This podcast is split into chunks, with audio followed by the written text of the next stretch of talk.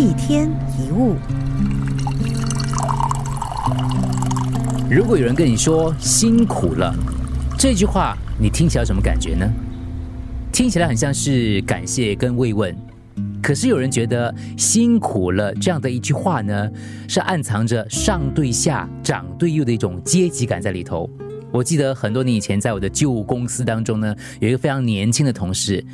当有一位呃比他年长一点点的同事呢，做了某件事情的时候呢，他竟然发电邮给所有的人，就说啊辛苦你了某某某。大家就觉得说，你说辛苦了，会不会有点怪怪的呢？听起来好像有点不舒服，有一种上对下、长对幼的感觉。本来很单纯，只是出自一种好意，可是却让某些人感到高傲跟恶意。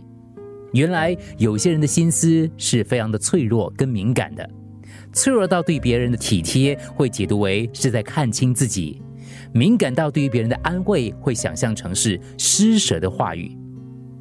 我当时也有这样的感觉，可现在回想起来，生活已经够累人了，世界已经够复杂了。如果我们连这些感谢跟慰问，还要担心对方的情绪跟感受，还要怀疑对方的动机跟心思，会不会太过可悲了？会不会太过为难自己了？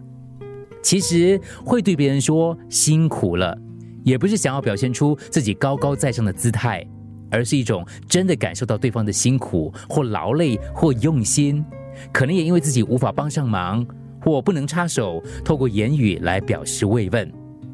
希望我们都能够坦然接受别人的感谢，欣然接受别人的慰问，不要想太多所谓的背后的意义，不要把自己的心情弄得更乱。可能对方完全没有那个意思，我们自己却在心里演了好几遍，得不偿失。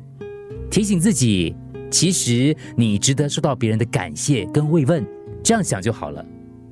辛苦了，简单的这样一句话。是一种体恤，也是一种尊重，也是一种温柔，所以要记得适当的对别人说，也要记得对自己说，辛苦了。一天一物，除了各大 podcast 平台，你也可以通过手机应用程序 Audio 或 U F M 一零零三 SG slash podcast 收听更多一天一物。